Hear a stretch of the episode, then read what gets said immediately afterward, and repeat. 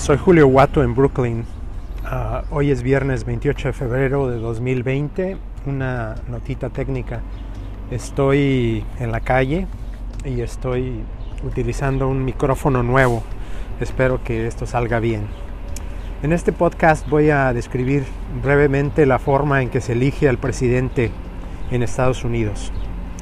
Esto va a servir para que mi reducida pero inteligente audiencia entienda mejor algunas de las muchas dificultades uh, con que Bernie Sanders va a topar en la elección general en noviembre, en caso que resulte nominado como candidato por el Partido Demócrata este verano. Uh, algo que a estas alturas parece probable, pero no seguro. En Estados Unidos, un país que se considera a sí mismo como dechado o arquetipo de una sociedad democrática, a tal grado que se arroga el derecho unilateral a dictar sermones de democracia no pedidos a las demás naciones del mundo. En este país, el presidente no es elegido de acuerdo con la regla democrática elemental de una persona un voto. Más bien, en este país, el presidente junto con su vicepresidente es elegido cada cuatro años por un colegio electoral el colegio electoral es un organismo formado por 538 personas, elegidas a su vez cada cuatro años por cada estado, de acuerdo con reglas y procedimientos electorales que cada legislatura local en cada estado decide. El número de electores por estado se determina de acuerdo con el número de, de senadores que cada estado tiene. Hay dos por cada estado más el número de representantes en la Cámara Baja del Congreso también que cada estado tiene. Por ejemplo, Nueva York tiene actualmente 29 electores en el colegio electoral porque tiene dos senadores y 27 representantes en la Cámara Baja. Cada estado de los 50 que forman la Unión, ya sea estado grande o pequeño, con mucha población o con poca población, tiene dos senadores.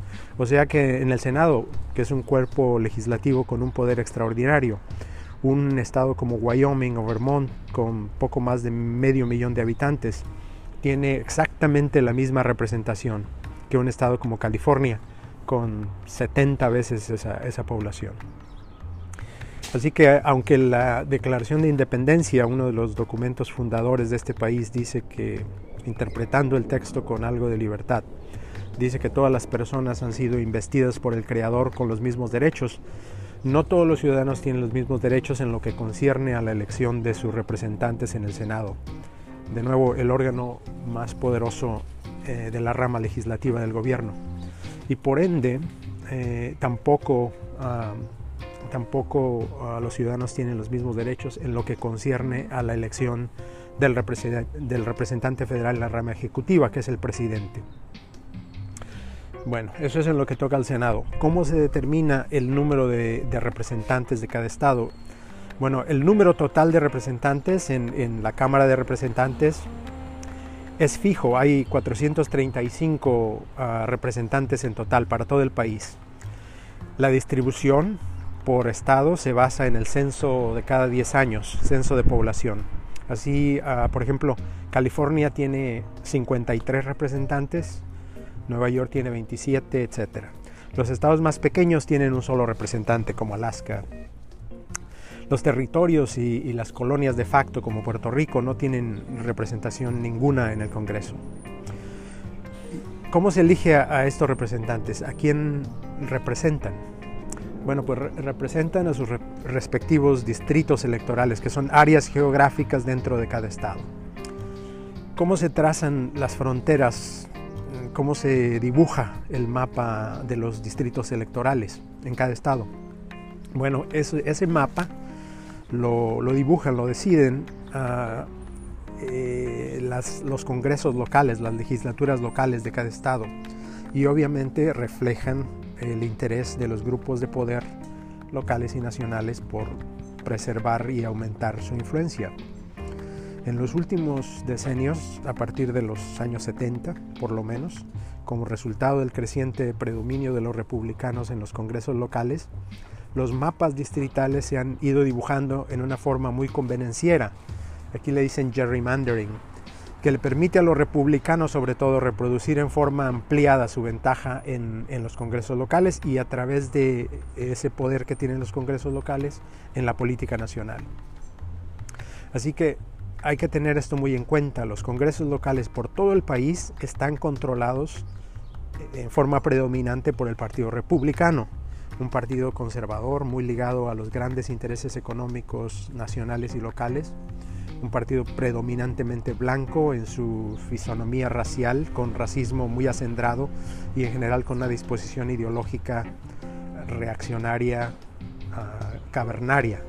Esos congresos deciden a su vez la distribución geográfica de los distritos electorales, que son los que determinan la representación en la Cámara Baja del Congreso y también las reglas con las que se conducen las elecciones federales, en particular la elección presidencial. No quiero decir con esto que la influencia de los grandes poderosos económicos se limite al Partido Republicano. No es así. El Partido Demócrata, aunque tradicionalmente tiene más ligas con la población trabajadora, porque los sindicatos laborales tienden a favorecer y dar apoyo financiero al Partido Demócrata local y, por supuesto al Partido Demócrata a nivel nacional. Ah, existe esa, esa, esa, liga más tradicional del Partido Demócrata con los trabajadores. Sin embargo, como resultado de poderosas tendencias en la economía de Estados Unidos y en la economía mundial, la influencia de los trabajadores en el Partido Demócrata ha disminuido muchísimo, sobre todo a partir de la derrota de Jimmy Carter en 1981 o del ascenso de, de Bill Clinton. Pero no me quiero extender en esto ahora. Eh, regresando al asunto del colegio electoral, debido a la composición de este organismo, las elecciones presidenciales se deciden en gran medida en los, los que aquí llaman estados columpio, les llaman swing states. Generalmente estados como California o Nueva York tienen relativamente poca influencia en la plataforma, en los conceptos, en el discurso político que se ventila en las campañas por la presidencia, porque estos son estados seguros en donde los demócratas tienden a, a ganar las elecciones federales. Los estados influyentes, los que le dan forma al debate político, son, son de nuevo los llamados swing states. Esos son estados en donde demócratas y republicanos se disputan el voto con mayor intensidad porque los resultados tienden a ser más apretados. El ganador se decide por pocos votos. Entonces, estos estados que oscilan entre los dos partidos, en general, cuando, cuando hay mucha participación electoral, a los demócratas les va mejor que cuando hay poca participación. Y bueno, esto me lleva a un último punto. Hay en el proceso electoral en Estados Unidos muchos obstáculos, obstáculos estructurales diría yo, que por accidente o por designio contribuyen a prevenir o a desanimar, a desalentar la participación electoral, sobre todo de, las personas de extracción trabajadora pobre, no blanca. Solo, solo ah, voy a mencionar aquí que eh, el martes siguiente al primer lunes de noviembre cada cuatro años, es lo que dice la Constitución, el día en que se elige al presidente, no es un día feriado, es un día ordinario de trabajo y como las prestaciones laborales están muy restringidas y distribuidas muy desigualmente, los trabajadores más pobres tienen que faltar al trabajo o hacer un esfuerzo personal grandísimo para poder ejercer su derecho al voto. Para acabarla de joder, encima de esto, el número de casillas electorales accesibles en las áreas pobres Ah, de nuevo, áreas en que la población es predominantemente negra o inmigrante reciente de habla hispana, ya no digamos ah, las áreas de eh, población indígena nativa, tienden a ser, ah, el, el, número de casillas electorales tiende a ser mucho menor que en áreas ricas o blancas. Tal vez la excepción a esto es el caso de las áreas donde viven los cubanos y venezolanos de clase rica, básicamente son parte de la población blanca. En estas condiciones, los republicanos y en menor medida los demócratas ejercen un control estricto en la política local. Es un control que a su vez restringe las condiciones políticas a nivel nacional.